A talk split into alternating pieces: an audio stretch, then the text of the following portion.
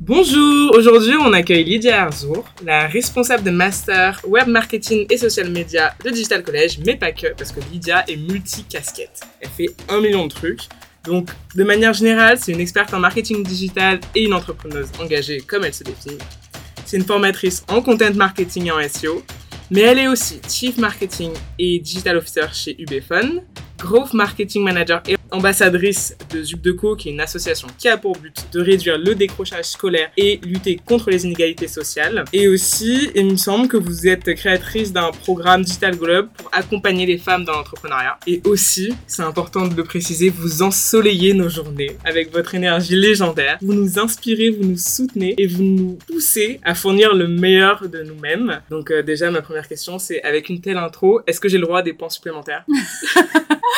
je vais réfléchir, je vais y réfléchir. On m'a toujours appris de jamais dire oui non quand je ne savais pas. Mais merci pour cette super introduction. Avec plaisir. Et est-ce que vous auriez quelque chose à ajouter? Oui, j'ai quand même des choses à ajouter. Alors c'est vrai, quand on regarde mon parcours, on a l'impression que j'ai fait beaucoup de choses. Mais je me considère comme une slasheuse. Slash, euh, je fais quelque chose. Slash, je fais quelque chose. Mais je pense que hum, dans toutes les actions que j'ai pu euh, faire et le travail que j'ai réalisé, il y a toujours eu un élément euh, commun à tous, c'est aider les autres. Donc dans le domaine du marketing digital, bah, c'était aider et accompagner les entreprises à être visibles sur Internet. Dans le cadre de mon programme Digital Glow Up, c'est d'accompagner les femmes à entreprendre dans l'univers de la beauté, mais pas que. Et surtout travailler sur le mindset. Pour Zubdeco, c'est vraiment euh, mon coup de cœur de l'année. Après le confinement, j'ai réalisé que j'avais besoin de donner plus de sens à mon action. J'ai envie de donner ce qu'on m'a donné. Et en l'occurrence, ce qu'on m'a donné, c'est euh, l'opportunité d'avoir du soutien scolaire gratuitement, l'opportunité de faire, de faire des études, des hautes études. Hein. On considère qu'après le bac, on fait des hautes études en réalité. Donc j'aime à dire euh, que je suis une erreur statistique, puisque de là d'où je viens, j'aime bien le dire, un milieu pauvre, obtenir son bac, eh ben, c'est déjà déjouer les statistiques qui prédisent que je devrais avoir le même, le même niveau euh, que mes parents. Euh, donc voilà pourquoi je me suis engagée chez Zubdeco. Et ensuite, by Ubefone, là, c'est vraiment aussi euh, l'accompagnement d'un entrepreneur poids lourd dans le domaine des télécoms. Donc j'ai pleinement ma place aujourd'hui dans toutes ces activités-là, même si le point commun, encore une fois, je le dis, est le même. Et pareil avec mes étudiants et donc avec vous, c'est donner le meilleur de moi-même, comme j'ai pu le recevoir. Merci beaucoup. On va enchaîner sur la première question, qui est très liée à ce que vous venez de nous dire.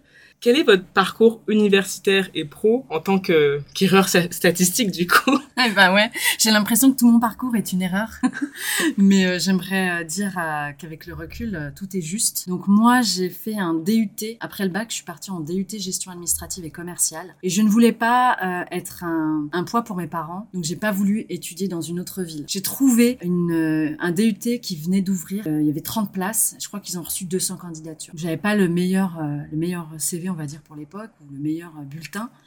Mais euh, je me suis dit que toutes les expériences comptent. Tout ce que j'ai fait dans ma vie jusqu'à aujourd'hui peut avoir un sens. Dans mon euh, CV, j'ai dit que j'étais très investie dans des associations, ce qui était le cas. Et je crois que la personne qui m'a recrutée pour ce DUT eh bien, vu que c'était un besoin, en fait, pour elle de pouvoir avoir le BDE et donc d'avoir des personnes capables de créer des associations, de fédérer. J'ai été recrutée sur ce critère, pas forcément sur les critères de résultats. Hein. deux années extraordinaires. À l'issue de ces deux années, je comprends euh, pas l'anglais toujours.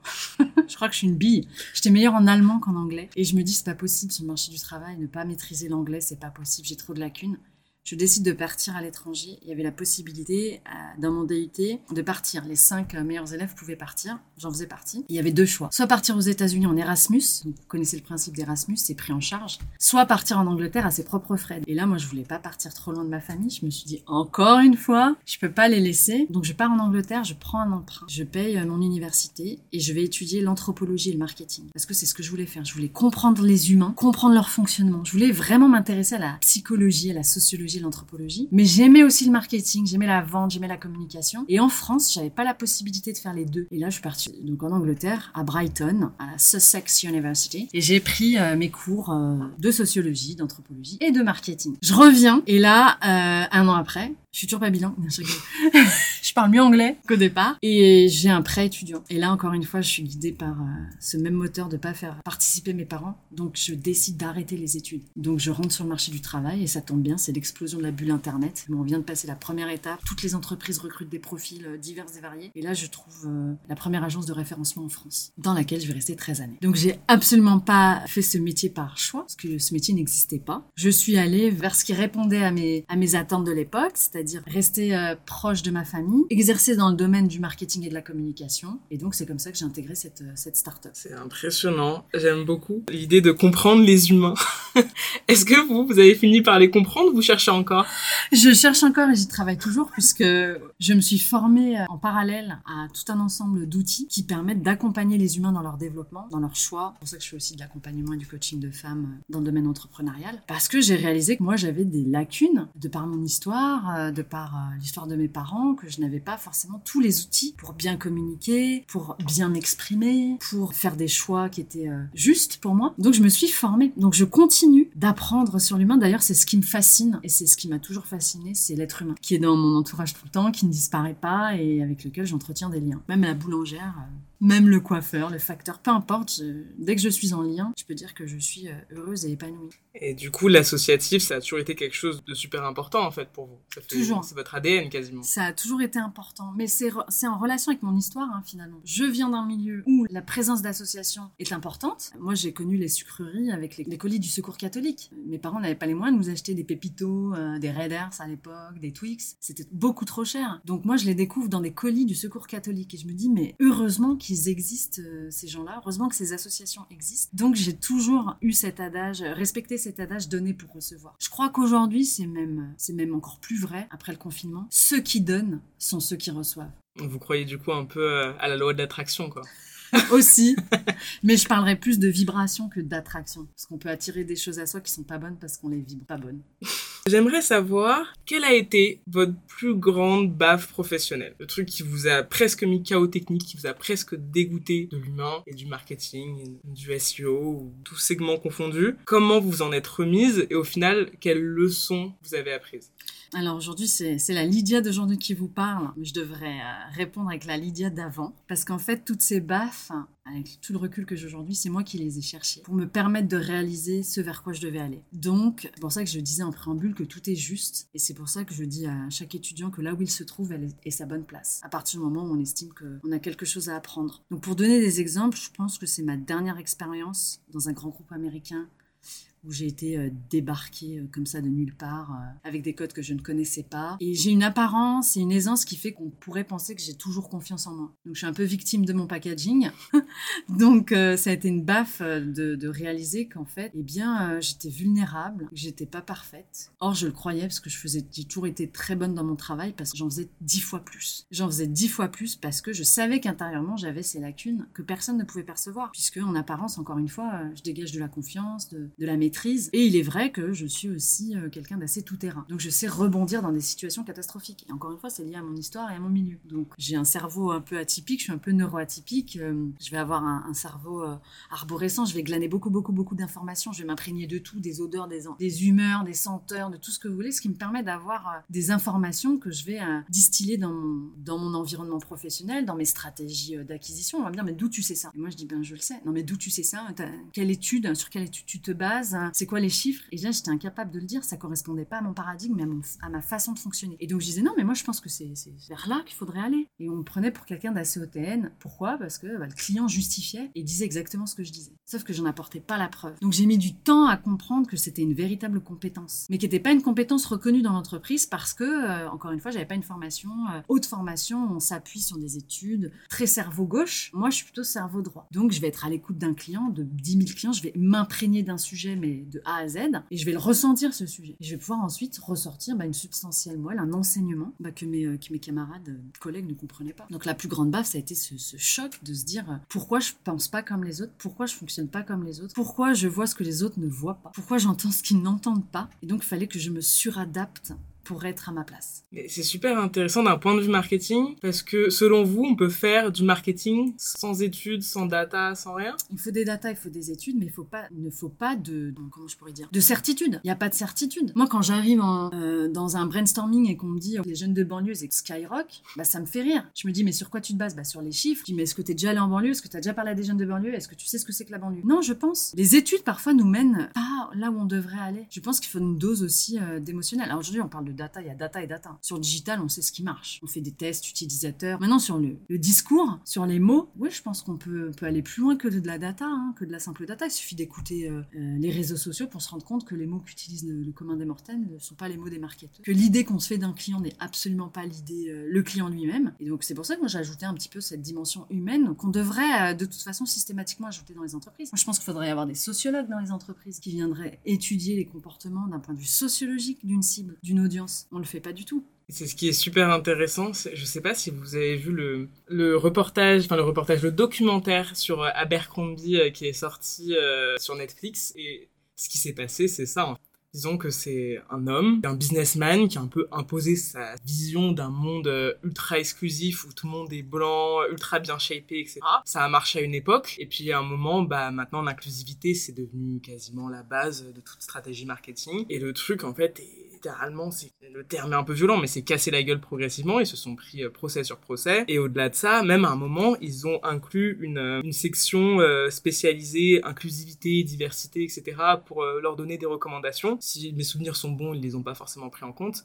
Mais en fait, c'est vrai que le marketing a mauvaise presse parce que quand on pense marketing, on pense un tas d'hommes blancs de grandes écoles mmh. réunis dans une salle qui donne des directions et qui laisse place à des trucs immondes. Genre, je pense notamment à tous les scandales qu'il y a eu chez H&M, Coolest Monkey of the Jungle, des choses du genre. Mm. Parce que c'est vrai qu'en fait, on n'écoute pas assez ce qui se passe dans la rue. Mm. Alors, le marketing, ça devrait être l'écoute euh, des clients et qu'on se base sur des études. Oui. Mm. Alors après, ce qui rentre en ligne de compte, c'est les biais cognitifs. Donc effectivement, j'ai pas vu le reportage, mais j'en ai entendu parler. Ça correspondait à la vision d'un homme à une époque, qui correspondait à la vision de certaines personnes qui la partageaient, et puis le monde change. Et euh, moi, ce que j'aime dire de toute façon, c'est que c'est pas parce que je ne suis pas riche que je ne, je ne sais pas apprécier la richesse. Moi, j'ai compris très très vite pourquoi je m'intéresse aux humains, parce que j'ai compris très très vite que la, différence entre moi et une personne, c'était le système de pensée. C'est pas si elle était riche ou pauvre, c'est pourquoi est-ce qu'elle pense comme ça alors que je ne pense pas comme elle.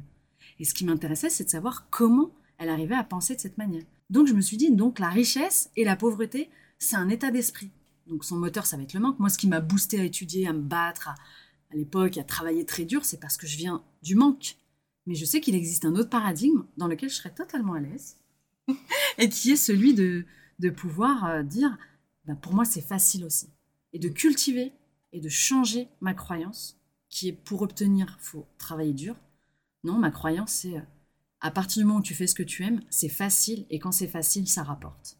Ce qui est un modèle aussi. Euh, de pensée qu'entretiennent un certain nombre de personnes qui ont entrepris et, et qui sont devenues riches. Ou dans des familles où on a toujours entrepris, où on a toujours été riche. La question, elle se pose même pas. Elle va se poser à d'autres niveaux. Quel conseil donneriez-vous à la Lydia d'il y a 20 ans? Je Je sais pas si je lui donnerais un conseil, mais je lui dirais fonce, tu déchires ta race. je lui dirais, mais tout est ok. Je lui dirais, mais tu vas déchirer, tu vas vivre des expériences de dingue. Je crois que je lui donnerais pas forcément de conseils. Si je lui donne des conseils, elle, va changer de trajectoire et elle n'arrivera pas là où elle doit arriver. C'est fou parce que je pense que si on devait tous se donner un conseil quand on était plus jeune, c'est arrête d'écouter tout le monde, fais ce que tu as envie de faire, arrête d'hésiter parce que quand on est jeune, on est tout hésitant et on a un peu peur et, et c'est pas simple et on apprend au fil euh, des expériences euh, professionnelles comme de vie d'ailleurs. Donc c'est vrai que moi, je me donnerais le même conseil. Moi, il y a 20 ans. Euh, C'était hier. J'avais 6 ans. tu me dirais d'aller ranger ta chambre. ça. Ranger ta chambre un peu. Là. Mais écoute pas trop tes parents. Mais on va ranger ta chambre. Euh, comment on trouve sa voix, Lydia? Ah là là, laquelle? Celle-là, pas peu plus plus C'est lié d'ailleurs. Hein. Euh, alors, ce qui me gêne dans la question, c'est le mot trouver, parce que j'ai l'impression qu'on la perd, donc faut la trouver. Je crois que le plus important, c'est d'être sur la, voie qui est la sienne par rapport à ce qui vous anime le plus. Je dirais que moi, j'ai pas trouvé ma voie euh, j'ai eu des expériences professionnelles, je suis allée vers... Euh, je me suis pas trop posé de questions. C'est vrai que c'est peut-être une, une bonne réponse de dire de pas trop se poser de questions et d'aller explorer, d'aller vers cette curiosité et d'être euh, surpris. En fait, je pense qu'il faut s'attendre à rien pour s'attendre à tout. Et dans le tout, bah, il y a l'extraordinaire, il y a le magique, il y a peut-être aussi euh, le catastrophique. Mais euh, c'est pas grave parce qu'en fait, euh, on trouve jamais sa voie, ou du moins on la trouve et, on la perd et on la retrouve et on la repère. Je crois que le confinement nous a beaucoup, nous a donné beaucoup d'enseignements. Imaginez que moi, j'avais pas eu le choix de choisir ma voie. J'ai des parents médecins qui me disent tu vas faire médecine. Et qu'intérieurement, en fait, j'ai envie de dessiner, j'ai envie de peindre. Je pense qu'aujourd'hui, je serais un être humain très triste, très frustré. Certes, je gagnerais bien ma vie, mais peut-être qu'au fond de moi, j'aurais ce, ce complexe ou cette, ce, désir inassouvi, cette envie inassouvie. Donc, vous voyez, pour quelqu'un qui n'a pas eu sa voie toute tracée parce que ses parents n'avaient forcément un métier euh, tout tracé, eh bien c'est peut-être pire quoi que de pas avoir euh, de voie toute tracée, de se dire mais en fait j'ai toutes les opportunités qui s'offrent à moi. Donc en fait trouver sa voie c'est simplement euh, se trouver soi pour aller vers, euh, vers soi et vers ce qui, euh, ce qui vous anime le plus. C'est beau, dit comme ça. Mais c'est vrai que moi, ce que je trouve intéressant, c'est que je pense qu'on n'a pas forcément besoin d'être dans un certain milieu social pour aspirer à rester dans le même milieu social, donc à devenir médecin si nos parents sont médecins ou à devenir avocat si nos parents sont avocats. Et euh, ce qui est beau, c'est qu'en fait, euh, vous avez vu tout ça comme euh, vous avez vu tout ça, vous avez vu la vie, vous avez vu le monde professionnel comme euh, il y a tout à expérimenter et c'est à moi d'y aller, mais c'est vrai que parfois en tant qu'enfant d'immigré, on peut se sentir euh, vous vous êtes senti responsable, vous vouliez pas être un poids financier pour vos parents, mais on peut se sentir aussi responsable, je dirais, de notre famille, dans le sens où notre réussite est celle aussi de notre famille. Et c'est vrai qu'il y a beaucoup d'enfants d'immigrés, je pense. Vous l'êtes? En partie, donc, enfin, moi j'ai un profil très très bizarre, donc. euh, donc il y a une partie enfant d'immigrés et il y a l'autre enfant de bourgeois. Donc c'est la rencontre des deux euh, en fait fait qu'il y a la pression euh, d'une famille du coup où il y a beaucoup d'ingénieurs et de médecins. Et de l'autre côté il y a mon père qui a toujours euh, fantasmé les grandes écoles la réussite à la française. Mon père il est allé à Sorbonne. Il, rêvait que sa fille fasse Sciences Po et que son fils fasse médecine ou polytechnique. Mm. au final rien à voir. Mais maintenant il est fier à sa manière. Mais c'est vrai que moi, toute, toute ma scolarité, on m'a mis la pression en me disant il faut que tu sois douée, il faut que tu sois excellente pour faire une grande école. Et euh, après, le métier, euh, peu importe, mais il fallait faire cette fameuse grande école. Et vous, c'est comme si euh, ça c'est pas vraiment une question qui s'est posée, c'était votre réussite. la recherche de vous-même et vous avez vu en fait c'est comme si vous aviez vu un champ là où moi j'ai plus vu une route tracée J'avais quand même quand même la pression parce que je viens d'un milieu où on a pauvre, donc la réussite, euh, ça, ça représentait quand même une pression. Je ne voulais pas revivre ce que mes parents ont vécu. Donc ça a été un moteur, et tant mieux. Il y a certains enfants de riches euh, qui n'ont pas de moteur parce qu'ils ont tout. Donc euh, finalement au départ, moi, c'était vraiment une motivation. Et après, j'ai réalisé que s'il y avait plus de réussite, il y avait plus d'échecs.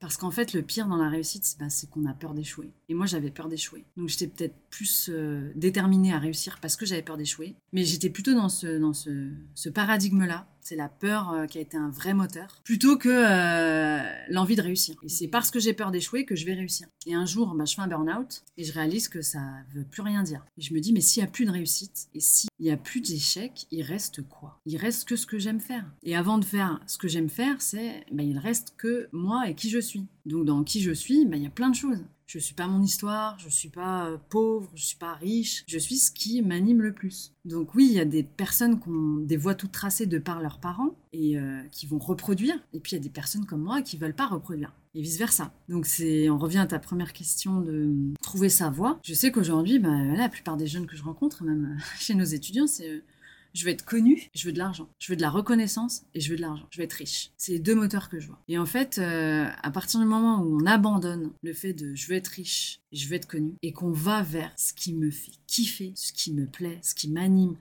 et j'ai, bon, j'ai pas trop d'idées, mais je vais quand même essayer de ce côté. Ah, je vais aller voir ce que j'aimais quand j'étais enfant. Je vais voir mes parents. Je faisais quoi quand j'étais petite? Qu'est-ce que j'aimais faire? T'arrêtais pas de dessiner. Moi, je dessinais. Si, si, tu dessinais, tu dessinais. Ah, c'est peut-être pour ça que j'ai cette appétence pour euh, euh, le dessin que je vois, ou l'art, ou euh, la mode, ou autre. Et en fait, de retourner aux sources pour essayer d'identifier ce qui anime vraiment l'individu. Moi, je sais que ce qui m'a animé, bah, c'est bien évidemment le lien avec les autres, mais c'est euh, de faire rire, de créer de la joie autour de moi. J'aurais pu faire un métier, hein, j'aurais pu être humoriste. Bon, j'ai réalisé que c'est pas c'est pas trop tard hein non, je sais, il paraît, il paraît.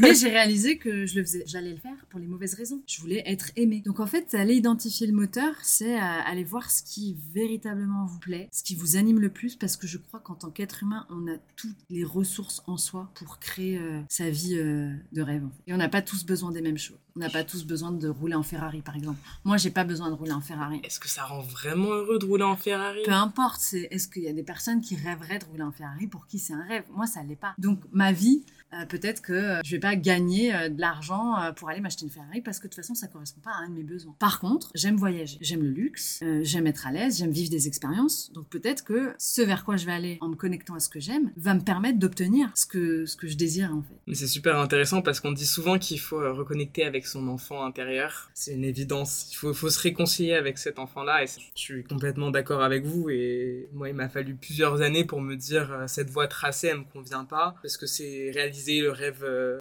de quelqu'un d'autre je chéris, mais c'est pas mon rêve à moi. C'est réaliser convenir aussi à un idéal familial. Dans tous les cas, ça me convenait pas. Mm. Du coup, j'ai bifurqué comme ça, je suis allée dans les champs. c'est bien les champs. les champs, c'est super, j'ai vu des fleurs et c'est vrai que qu'en plus de ça, enfin, je suis cette idée de saisir les opportunités qui se présentent autour de soi, les gens qu'on rencontre. Et c'est vrai que c'est vachement dans l'humain en fait que de belles choses se produisent et euh, vous pouvez passer à côté de beaucoup de choses hein. Je le dis suffisamment euh, dans nos cours hein. mais votre vie professionnelle commence quand vous êtes étudiant. Mm. Donc en fait, vous pouvez tomber à rencontrer une personne dans le cadre de votre travail, vous soupçonnez même pas euh, qui est cette personne et ce vers quoi elle peut vous amener. Donc c'est de faire preuve de beaucoup d'ouverture. Mais si on est focus, et c'est ok, hein, certaines personnes y arrivent parfaitement. Je veux gagner de l'argent, je veux gagner de l'argent. Ces personnes-là en gagneront de l'argent. Il n'y a pas de souci. Surtout aujourd'hui avec le digital, avec les réseaux sociaux, on peut devenir euh, producteur de contenu, se faire monétiser. Euh, moi, je suis très admirative hein, des personnes qui arrivent à, faire cela. Parce que pour moi, que ce soit une Nabila ou une Ruby qui arrive sur un plateau télé, qui dit je vais vendre mon eau, me dis, ben voilà une personne qui, dans son monde, amène et apporte ça dans notre monde. Et euh, elle n'est pas plus stupide que moi, elle est juste une personne qui a décidé de prendre sa vie et d'en faire une histoire, de la proposer au monde. Moi, je trouve ça admirable. Je serais incapable de le faire. Donc, je, je suis toujours très attentive à toutes ces personnes qui sortent de l'ombre, mais qui apportent au monde véritablement qui elles sont. Alors qu'on est la plupart à porter des masques, à se cacher derrière des emplois, à se cacher derrière des postes, des intitulés. C'est pour ça mon parcours, effectivement, aujourd'hui, j'ai des intitulés de postes, ils me traduisent pas, mon CV ne dit pas qui je suis, ce que je suis capable de réaliser, l'incapacité de décrire tout cela. Et dans l'entreprise, on devrait valoriser les personnalités et de dire, mais en fait, ce manager, il n'est pas manager. Lui, sa personnalité, c'est d'être en lien avec les autres, il est d'être à l'accueil. Moi, je préférerais payer une blinde à un manager qui est un faux manager, mais qui préfère être à l'accueil, bah, je vais le payer un salaire de manager en étant à l'accueil. Si j'ai été vite manager, si j'ai été vite chef de projet, j'avais ces aptitudes-là qu'on a pu reconnaître en moi. Et maintenant, je dirais que n'attendez même pas qu'on reconnaisse chez vous vos aptitudes. Soyez vous, mm. même. Ça fait deux, quoi. Vous et même.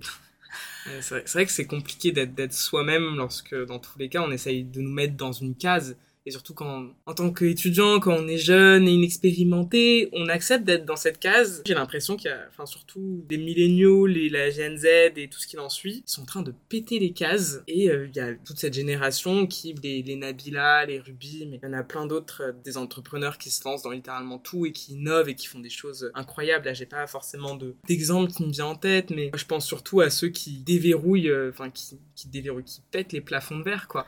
Mais tant mieux. Et d'ailleurs, c'est ce qu'on, c'est l'enseignement qu'on voit. Hein. Les mm. contenus les plus appréciés sont des personnes qui se mettent à nu. C'est des personnes qui sont dans leur vulnérabilité. C'est des personnes qui proposent qui elles sont.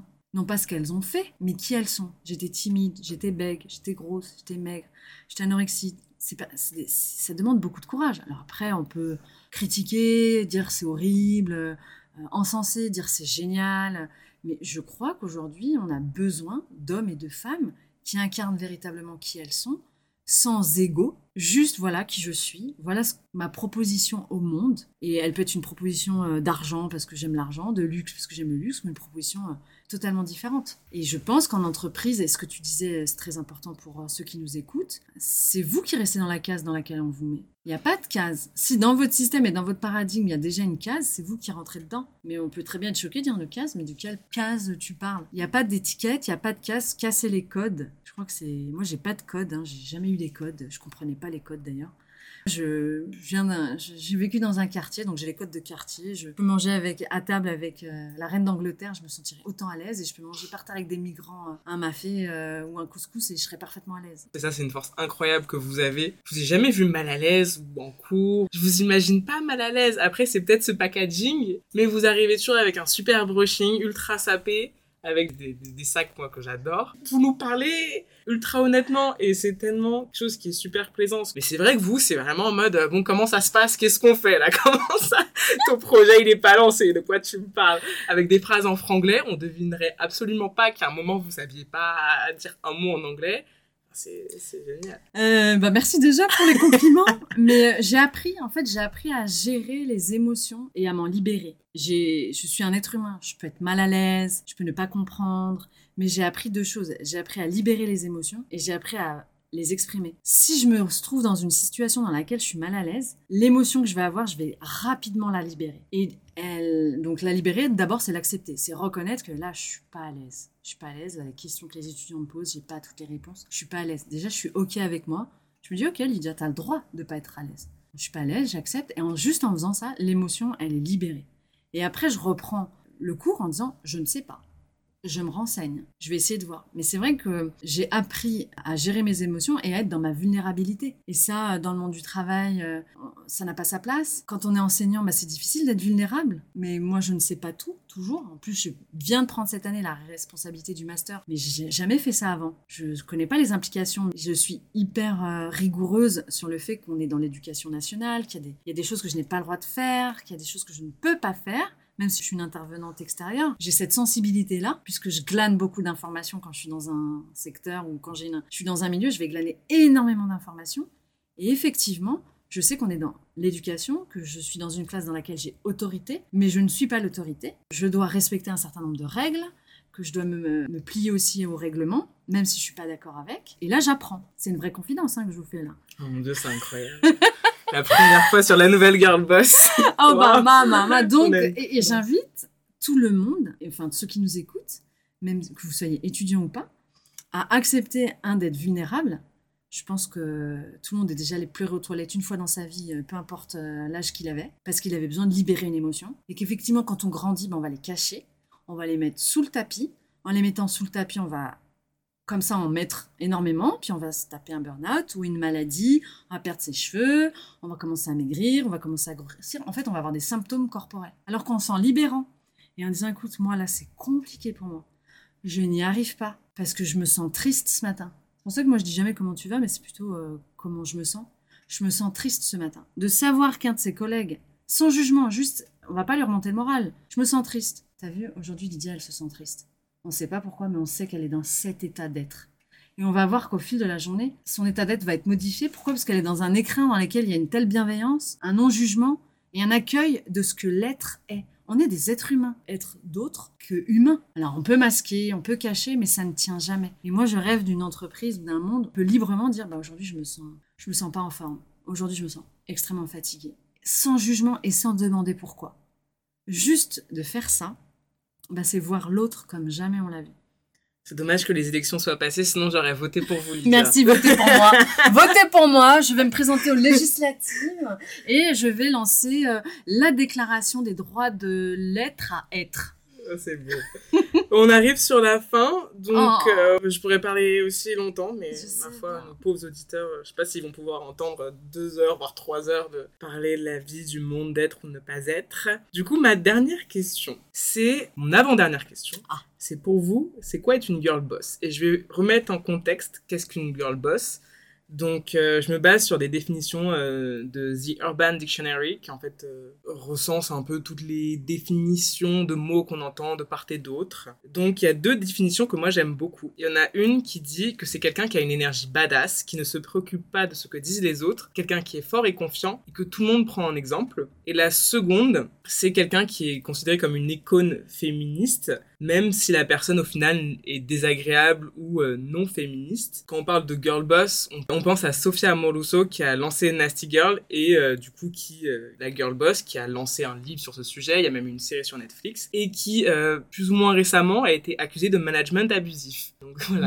oh, ah, et du coup, est-ce que pour vous, enfin quel type de girl boss vous considérez être? Ah oui, parce que là je me reconnais ni dans la première définition ni dans la deuxième. Pour moi, une girl boss et on va le dire en français. Donc c'est une femme qui incarne puissamment sa féminité. Elle n'est pas forcément féminine. Elle peut même avoir une apparence masculine sans aucun problème. D'ailleurs, c'est même pas une question de genre. Mais donc, c'est une personne qui affirme sa puissance féminine et qui est dans euh, son axe, qui euh, accepte sa vulnérabilité et qui la partage au monde, qui d'abord se sert elle même pour servir le monde, les autres, au service du divin. Donc elle est dans son individualité pour le collectif au service du divin. Pour moi, c'est ça une girl boss. C'est pas une femme qui a forcément de l'ego. Un l'ego, euh, on en a déjà parlé. Hein. C'est pas une femme qui dit euh, forcément ce qu'elle a fait. Euh, c'est pas une, c'est une femme qui incarne ce qu'elle fait. c'est pas une femme qui qui recherche le pouvoir elle est le pouvoir. C'est pas une femme qui cherche à prouver quoi que ce soit parce qu'en étant elle, elle est, tout simplement. Donc moi, je suis contre tous ces adjectifs qui ont été nommés parce que déjà dans ma carrière, les femmes que j'ai rencontrées qui étaient les plus puissantes, c'était pas celles qu'on voyait euh, le plus. Celles qui incarnaient le plus leur, leur puissance féminine, c'était des femmes qui étaient OK avec ça. Et elles pouvaient rencontrer des hommes qui étaient eux-mêmes dans leur virilité saine, pour reprendre la terminologie de Jero qui accompagne les hommes dans cette virilité saine. Et là, on crée un monde égalitaire, où chacun va amener sa propre puissance. Et encore une fois, quel que soit son genre, on peut être euh, des hommes, des femmes, ça je rentre pas dans la, dans la dimension genre, mais plutôt dans la dimension de l'être et même de l'âme. Et l'âme, euh, n'a pas de n'a pas de genre. C'est vrai. Pour le coup, je- Donc c'est peut-être à- un peu On philosophique. pourrait aussi en parler pendant des heures. Oui, mais des choses avec je suis très d'accord, d'autres moins, mais c'est une belle définition. Quelle femme vous inspire, ou j'ai même envie de dire, euh, quelle personne vous inspire? Alors, euh, ma mentor spirituelle, déjà, a commencé, Anissa Lalaoum, qui m'inspire énormément parce qu'elle est passée par de nombreuses phases qui lui ont permis de, de déployer euh, des outils puissants pour permettre à d'autres femmes d'in- d'incarner cette puissance féminine, justement. Donc, elle, elle m'inspire beaucoup. Ma mère, elle a commencé euh, femme de ménage, elle a terminé euh, agent du patrimoine. Donc, je sais d'où je tiens cette euh, pugnacité, cet, amour du travail bien fait. Ma mère, d'autres, je pourrais même dire toutes les mères en réalité, mais c'est vrai que la mienne, euh, pour être passée de main dans la serpillière, et et elle le faisait tellement bien en plus, elle était, elle était très attachée à ce que ce soit bien fait, à ce que les gens soient contents et heureux. Et ensuite, elle a terminé, voilà, agent du patrimoine, à faire des visites, maison des Charmettes, elle connaît par cœur l'histoire de Jean-Jacques Rousseau. Donc moi, je suis très admirative. Moi, je vais citer euh, ces deux femmes. Et après, je dirais toutes les femmes qui acceptent leur vulnérabilité, qui acceptent de partager leurs faiblesses, qui se sont confiées à moi. Parce que moi, pendant très longtemps, je pensais qu'il fallait être parfaite. Donc ces femmes-là, elles m'inspirent. C'est ça qui est intéressant avec la girl boss, c'est qu'en fait la girl boss, euh, c'est comme si c'était quelque chose de supplémentaire, c'était un poids supplémentaire, et que déjà il fallait qu'on soit belle, intelligente. Maintenant, il faut qu'on travaille mieux. Moi, je dirais mieux que les hommes. C'est mieux que les hommes. C'est pas Ouais, égalité, c'est faut qu'on soit mieux que les- hommes. Faut Mm. qu'on continue à être mère, à être. Enfin, il y a une liste interminable. Mm. Et c'est vrai qu'en tant que femme en 2022, c'est super compliqué juste d'être et d'accepter d'être vulnérable parce que quand on est vulnérable, c'est oh non, je vais pas être vulnérable quand même. Et c'est vrai que c'est un peu réinventer bah qu'est-ce qu'être une femme aussi, qu'est-ce qu'être un homme, qu'est-ce que ne se considérer comme ni l'un ni l'autre. Et je pense que ça c'est des débats qu'on va entendre Mais, pour le mais reste. là, c'est plus euh, qu'est-ce qu'être une femme au-delà du genre? Je suis sûre qu'on n'aura pas une définition universelle. hein. Ce serait, oh, ce serait passionnant. On y Oui. pensera. Peut-être pour un autre podcast. bah, merci beaucoup Lydia en tout cas. Et, euh, merci à vous, j'ai été honorée d'être euh, d'être ici. À ceux qui nous écoutent, bah, merci beaucoup. À bientôt sur la nouvelle Girl Boss À bientôt sur la nouvelle Girl Boss qu'on peut écouter où d'ailleurs sur Spotify et sur toutes les plateformes de streaming. Ah, génial.